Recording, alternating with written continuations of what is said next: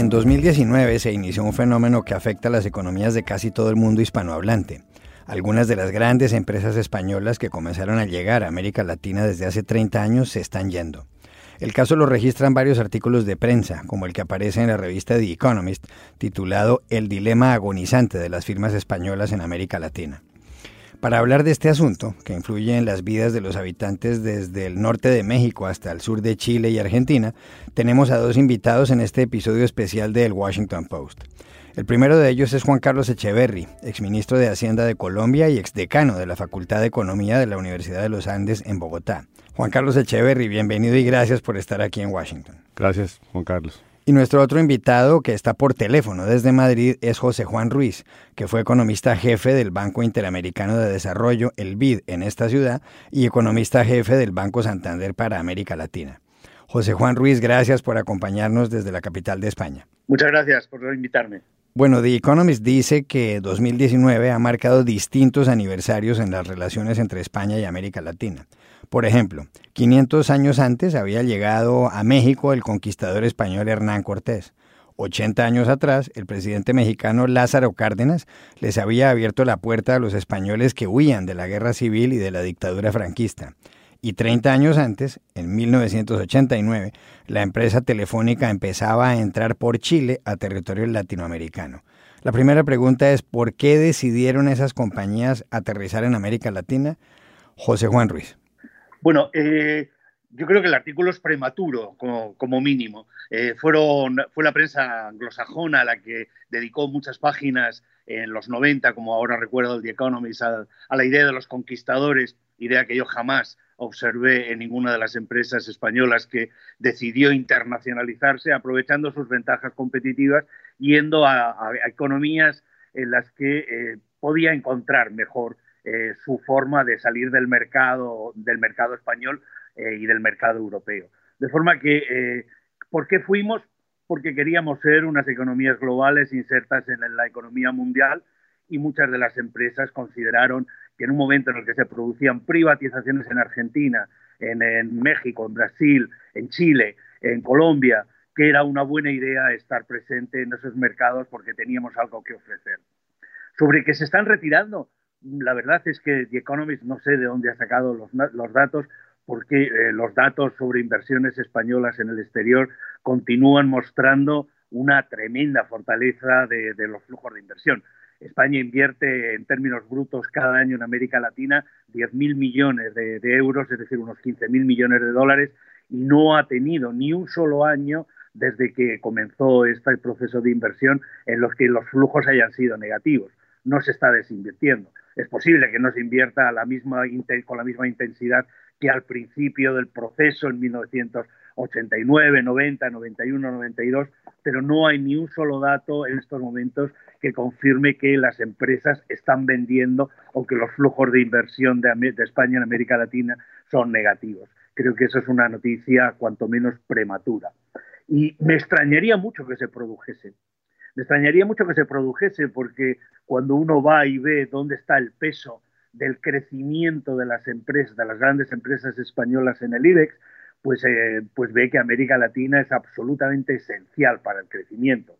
Para que tengas ah, una, idea, eh, básicamente eh, estamos hablando de que las empresas españolas crean en América Latina como unos 600.000 empleos, tienen unos resultados aproximadamente de anuales de unos 19.000 millones de euros, es decir, unos 22.000 millones de dólares, y tiene una cifra de negocio que está por encima de los 175.000 millones de dólares. Es muy difícil pensar que con esos volúmenes de inversiones, con esa importancia que América Latina tiene para las empresas españolas, uno pueda mm, abandonar ese mercado. Lo que sí puede hacer es concentrarse y eso es lo que está ocurriendo. Yo creo que también en la medida en la que América Latina se concentra en economías como Brasil, como México, en economías que le ha ido mejor en los últimos años, como Colombia o como Chile o como Uruguay, y en economías en las que les ha ido francamente mal en los últimos tiempos, como Venezuela y Argentina, que se produzca un proceso de reasignación de inversión. España está cada vez más invertida en México, en Brasil, en Chile, está incrementando su participación en mercados como el colombiano y como el peruano y hay un proceso de desinversión o de caída de digamos de los flujos de inversión hacia países en los cuales las condiciones económicas no han sido favorables en los últimos años. Sí. Juan Carlos Echeverry, ¿por qué desembarcaron las empresas españolas en América Latina? Pues en su momento, este es un continente de cerca de 600 millones de personas eh, con ingresos en, en esa época, digamos, los 80 muy bajos por, por habitante y los ingresos de toda la economía, pero con una gran capacidad de crecimiento, con un dividendo demográfico, mucha gente joven y con uno de los ingredientes que se necesitaba era inversión extranjera y tecnología. Y los españoles, las empresas españolas puedan aportar junto con otros países, por supuesto, esto. Y eh, la verdad es que la apuesta fue muy positiva durante un tiempo. Recuerde que durante, entre el 2000 y el 2015 América Latina creció maravillosamente y lo que dice José Juan se corrobora en el sentido que hicieron mucho dinero.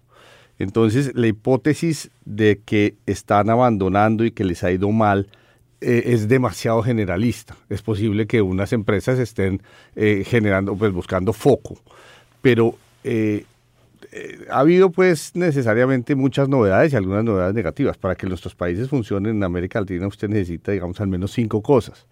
Una, ganar competitividad, tanto en exportaciones como contra las importaciones. Dos, tener estabilidad política. Tres, manejar las tensiones sociales.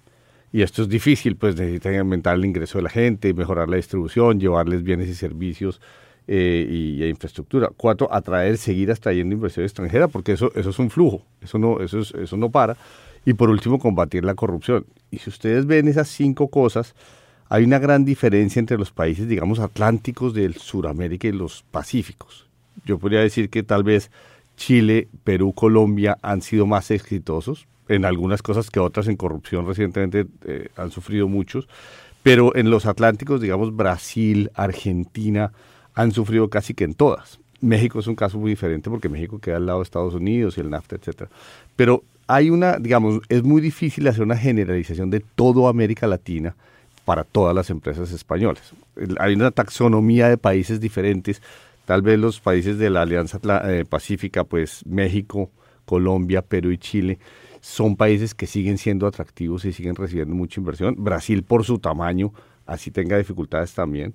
Eh, y Argentina sí es un país que, que de esas cinco cosas que mencionamos, pues no ha logrado competitividad, no ha logrado estabilidad política, no ha, logrado, ha empeorado las tensiones sociales, no la inversión extranjera pues ha sufrido mucho y pues tiene escándalos de corrupción inmensos. Entonces, eh, es cierto lo que dice José Juan, hay mucha diversidad.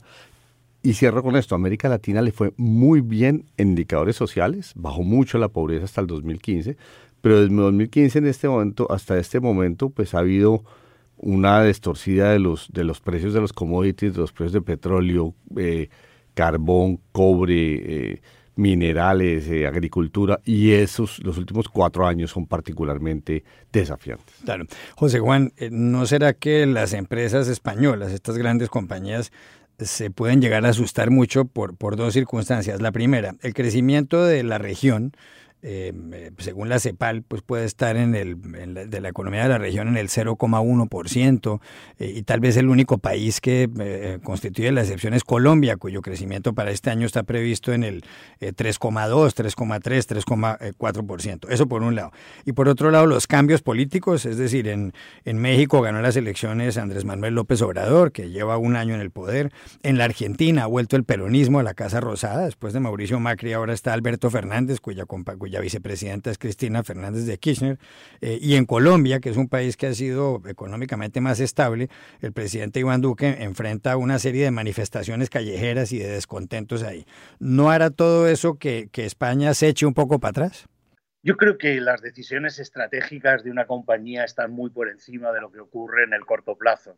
Eh, si a España le hubieran asustado, las empresas españolas les hubieran asustado los eh, momentos de dificultad de América Latina, ha tenido a lo largo de los últimos 25 años oportunidades eh, más que justificadas, si era un problema de crecimiento, de volatilidad del crecimiento, para tomar la decisión de desinvertir y volverse. Y no lo ha hecho.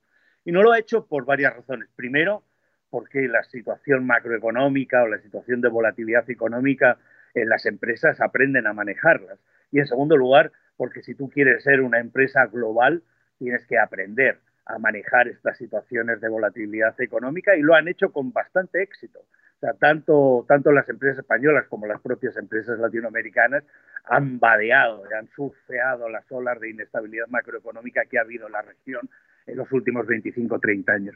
No creo que sea un problema, un problema eh, eh, de miedo, es un problema de gestión. Cuando las cosas vienen mal, pues eh, hay que prepararse para aguantar. Cuando las cosas vienen bien, pues hay que prepararse para crecer. Y es de ese ciclo del corto y del largo plazo creo que es donde las empresas que saben manejar estas situaciones juegan. Sobre el tema que hablabas de los cambios políticos, yo creo que tampoco es un gran argumento. Eh, las empresas eh, tienen una responsabilidad mm, que es crear beneficio para sus para sus accionistas, pero también tienen una, responsabilidad en las, en las sociedades en las, que, en las que están. Las empresas españolas están en sectores muy regulados y si algo te enseña los últimos 25 años de América Latina es la necesidad de, eh, estar eh, cumpliendo la ley, por supuesto, eh, estar gobernando y estar manejando tu negocio por encima del ciclo político, que es un ciclo que depende de lo que voten los ciudadanos de ese país. Creo que, esa situación de ser capaces de manejar la volatilidad macroeconómica y los cambios cíclicos en la situación política que se producen en los países es lo que hacen a las empresas grandes. Y creo que, esas decisiones estratégicas de, ser inversores a largo plazo, no inversores de corto y oportunistas, es lo que ha hecho que Latinoamérica sea tan importante para el modelo de negocio que tienen las grandes compañías españolas. Mm. Juan Carlos Echeveres, ¿coincide usted con, con José Juan Ruiz o, discrepa? Yo creo que él tiene razón en el sentido de que la estrategia de largo plazo de América Latina es un mercado que sigue siendo de 600 millones de personas. Eh, España es un mercado de 50, 60 millones de personas. Eh, tienen mercado en Europa y tienen mercado en el mundo, pero pues no van a desaprovechar eh, América Latina. Hay cierta ventaja comparativa por el idioma. No es que el idioma sea, eh, sea un diferenciador total, pero sí eh, facilita las cosas. Y yo creo que se ha aprendido de la cultura de hacer negocios en América Latina. La cultura es complicada. Los países nuestros no han logrado quitarse de la cabeza el hecho de que los extranjeros vienen, digamos, para usar una expresión muy, muy española, a hacer las Américas, que es hacer un gran negocio y después irse.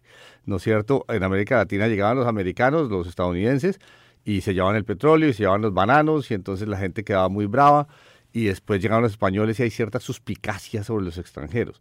Eso quiere decir que hacer negocios no es del todo fácil. No es, no es fácil para los nacionales, imagínense para los extranjeros. Pero los españoles han aprendido muy bien y los de las multinacionales han aprendido muy bien a moverse en esas aguas turbulentas de la cultura local yo diría que los casos específicos como eh, Repsol en, en Argentina y en, y en Venezuela, como el problema de energía eléctrica que hubo en Electricaribe en Colombia, como el, este refoco de telecomunicaciones hacia Brasil y a salirse de los otros países, pues responden a sus estrategias y a sus dificultades específicas, pero es difícil generalizarlas. Mm.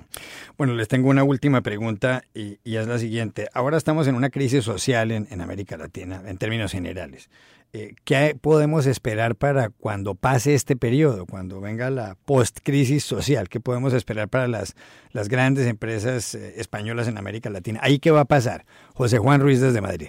Bueno, yo creo que primero hay que colaborar todo lo que sea posible en que la situación eh, eh, de, inestabilidad, que volvamos a tener una situación macro un poco más estable y que tengamos una situación política en la que dentro de los marcos legales eh, se puedan resolver los conflictos. Hay muchas, muchas reclamaciones de los ciudadanos y de las angustias que creo que se pueden manejar y como, como decía antes Juan Carlos, aquí hay un tema, hay un tema importante. América Latina va a seguir existiendo después de estas crisis, de estas crisis económicas o de esta situación de dificultad económica, después de estas, después de estas oleadas de protestas. O sea, América Latina acabará encontrando un equilibrio y acabará siendo pues lo que es América Latina, por mucho que, que, no, que, no nos, que no nos demos cuenta, sigue siendo la mediana del mundo en América Latina vive el 10% de la población mundial, tiene una renta per cápita mediana que es exactamente la mediana de la población, de la renta per cápita mundial, el 50% tiene más, el 50% tiene menos, y es una región que tiene recursos naturales, tiene niveles decentes de capital humano, bueno, pues lo que hay que hacer es apostarle una vez más, apostarle de que una vez que se resuelvan los problemas más, eh, más dolorosos y más eh, urgentes, digamos, de demandas sociales, eh, de, de, desarticulación social, que nuevamente, digamos, vuelva a operar dentro de la normalidad y que esa normalidad sea el volver a tratar de ser pues economías que crezcan prósperamente, inclusivas y con reducción de la desigualdad. Y ahí, en ese proyecto, las empresas españolas tendrán que estar.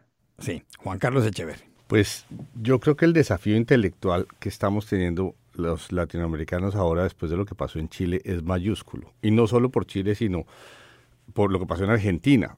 Argentina se mueve el péndulo y vuelve a los peronistas, cosa que hace cuatro años era, era pues un anatema.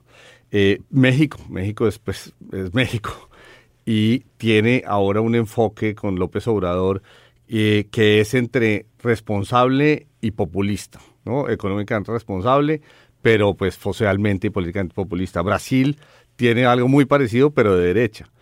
Y por el otro lado, pues los pacíficos, Colombia, Perú y Chile. La gran pregunta es, es ¿qué pasó en Chile? Yo creo que el, desafío intelectual que nos está pasando a todos, porque Chile, digamos, las cinco cosas que mencionamos, el tema de corrupción, atraer inversión extranjera, manejar las tensiones sociales, generar estabilidad política y competitividad, había chuleado, digamos, había checked todas las cajitas. Pero entonces ahora la pregunta es sí, pero no suficiente. Se necesitaba más distribución del ingreso, más ingreso de la clase media. Eh, se necesitaba una, más estabilidad política porque claramente está demostrando que no lo era. Y eso, es eso está generando una sorpresa muy grande. Pregunta, ¿va a contaminar a Colombia o a Perú? Esa es la pregunta que se hacen todos los inversionistas que ya están expuestos a Colombia y Perú.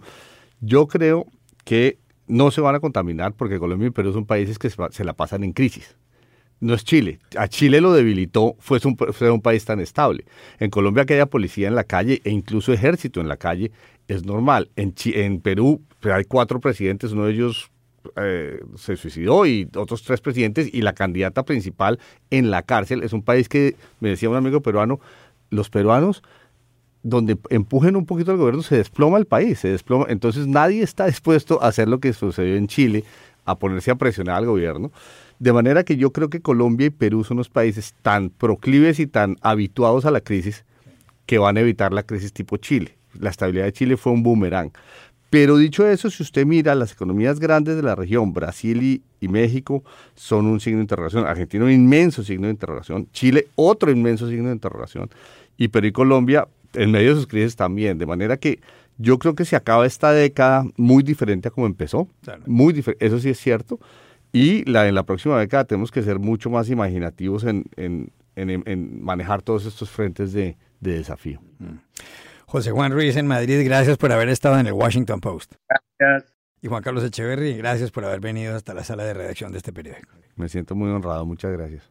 Y a ustedes hasta la próxima.